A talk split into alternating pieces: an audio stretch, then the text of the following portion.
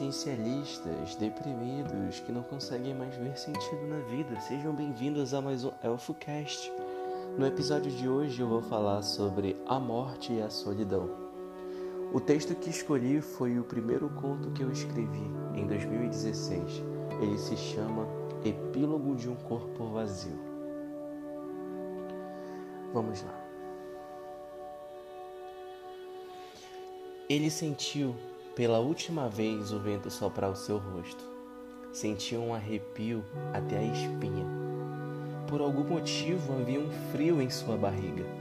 Ele passou a ouvir cada som, passou a ver cada detalhe e a entender o sentido dos seus pensamentos mais complexos. Ele percebeu que sua hora havia chegado. Pela última vez, olhou para as folhas Ficou maravilhado ao ver como eram belas todas aquelas flores. Em toda a sua vida desprezara tamanha beleza, e no fim, nos seus últimos momentos, últimos pensamentos, aquela seria a última beleza que veria.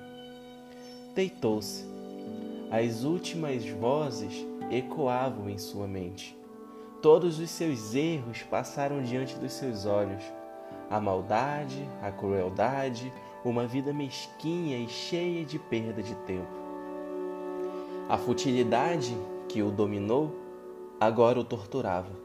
Uma vida toda e nenhum feito. Era esse seu maior medo: morrer sem poder ser lembrado, morrer e não deixar nenhum legado. E seu medo se tornou real. Na maior parte de sua vida, ele fora um homem solitário, um homem que fazia tudo para ser feliz. Infelizmente, ele percebeu tarde demais que aquelas felicidades eram momentâneas. Agora, ele fecha os olhos, seu corpo está imóvel e o que sobra? As últimas sensações. O velho está deitado num gramado. A chuva começa a cair lentamente. Ele sente cada gota tocar seu corpo. Ele sente a água escorrer na sua pele, o cheiro de terra molhada que lhe enche de felicidade. Por um instante ele não entende o porquê de aquilo lhe fazer tão bem. Então ele é surpreendido. A pouca boa memória que havia em sua mente passa diante dos seus olhos como um filme antigo. Sua infância lhe traz saudade ele sabe agora o porquê de aquele cheiro de terra molhada lhe fazer tão bem. Aquele cheiro lhe levava à infância, onde a alegria era ver a chuva cair e brincar até cansar ou a mãe brigar e chamar para dentro de casa. Ele se questiona o que aconteceu com aquela doce criança que tinha planos brilhantes para mudar o mundo. Como ela se tornou um velho sozinho caído, isolado na grama, sem ninguém para se importar ou lhe amparar. E então, aquele que jamais sentira uma gota de arrependimento passa a sentir uma profunda angústia. A solidão o corrói, a saudade aperta, tantas pessoas deixadas para trás, tantas pessoas que queriam o seu bem e ele ignorou a todas, tudo por egoísmo, por acreditar que era invencível, por achar que poderia ser feliz sozinho. O velho tenta entender o sentido de sua vida. Nada, absolutamente nada faz sentido agora. O que ele almejava amando a solidão, agora a dor não é passageira. As lágrimas escorrem de seus olhos fechados e se unem à água da chuva. O último suspiro é dado as últimas gotas caem em seu corpo. Agora tudo está imóvel. Não há mais nada naquele lugar vazio. O sol aparece, ilumina seu corpo, nada mais importa. Seu corpo é somente matéria orgânica fadada à decomposição. Se há sofrimento além dessa vida, que a culpa não lhe atormente pela eternidade. Se há de fato um paraíso, que seu fardo seja aliviado. Se não há nada além daqui, a escuridão venceu mais uma vez.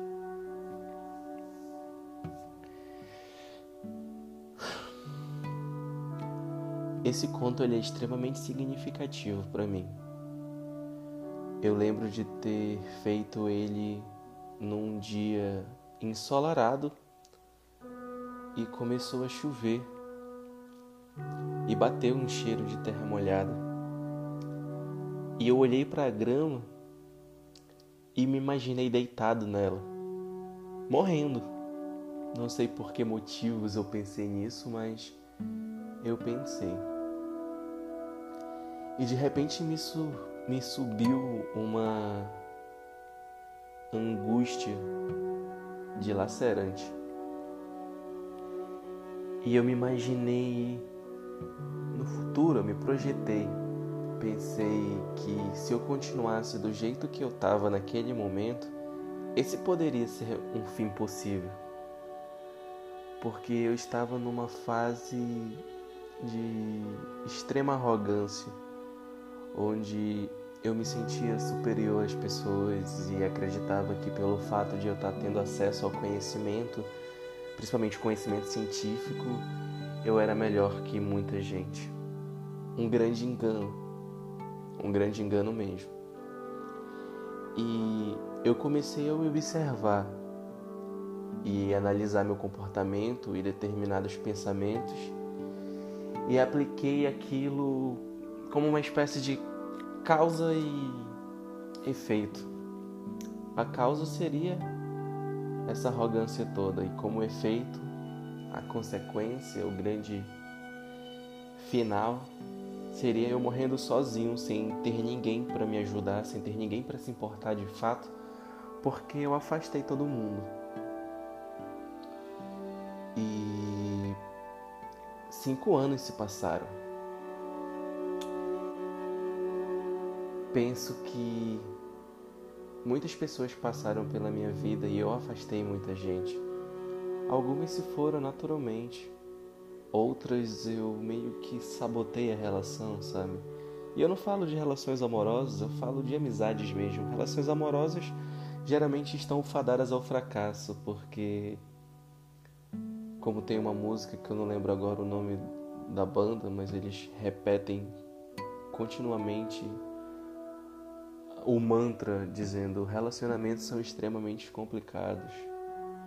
E é por isso que eu prefiro ficar sozinho. É algo assim. Mas enfim, falo de relações mesmo entre amigos, entre a família.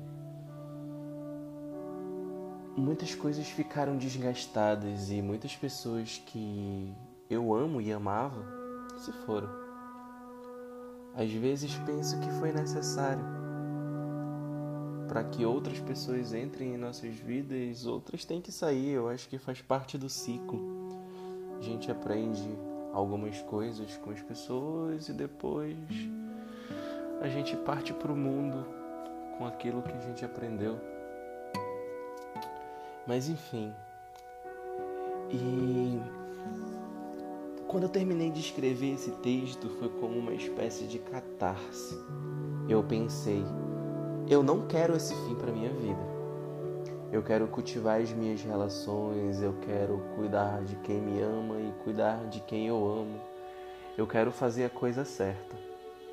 Ao longo desses anos, eu sinto que eu não fiz a coisa certa. Estou tentando reparar meus erros agora, mas tenho a sensação de que às vezes não é possível sabe? É como se um vaso quebrado fosse impossível de ser consertado.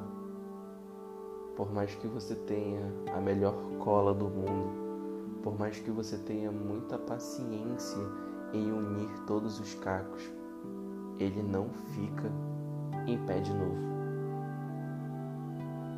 Infelizmente ou felizmente, eu ainda não sei os porquês mas a grande questão é que a morte ela não me traz sofrimento. Pelo menos não a minha morte. A morte das pessoas que eu amo, sim. Mas a minha morte é como eu tenho um amigo que fala: morrer não dói. Mas viver dói, né? E muito. E eu não tenho um problema com a morte, mas eu tenho um grande problema com uma vida mal vivida. Eu não quero viver uma vida mal vivida e cheia de receios. Eu não quero que no meu último suspiro, na hora que estiver passando a cena, o filme da minha vida, eu me encha de arrependimentos por ter vivido algo praticamente insignificante. Eu penso em deixar um legado. Às vezes eu penso em deixar um legado como um escritor, mas eu não sei se isso pode ser possível. Mas recentemente, enquanto conversava com algumas pessoas, não ao mesmo tempo, ao longo dos dias nessa quarentena horrível, é... elas me falavam, me falaram coisas que eu não esperava, como a minha importância na vida delas, coisas que falei e que foram de imenso significado para elas, mas que eu nem sabia, nem lembrava mais de ter falado. E não foram poucas pessoas que já chegaram comigo dizendo a importância que eu tive na vida delas pessoas que nem estão mais na minha vida, mas que deixaram claro que fui importante. Acredito que essa seja a grande questão, né? O que a gente vai deixar? O que que a gente vai deixar de positivo? Porque deixar um legado ruim, destrutivo, não é uma coisa boa. O mundo já tá ruim demais para a gente contribuir com seu fracasso. Acredito que eu posso encerrar com essa grande questão. O que você quer deixar como um legado?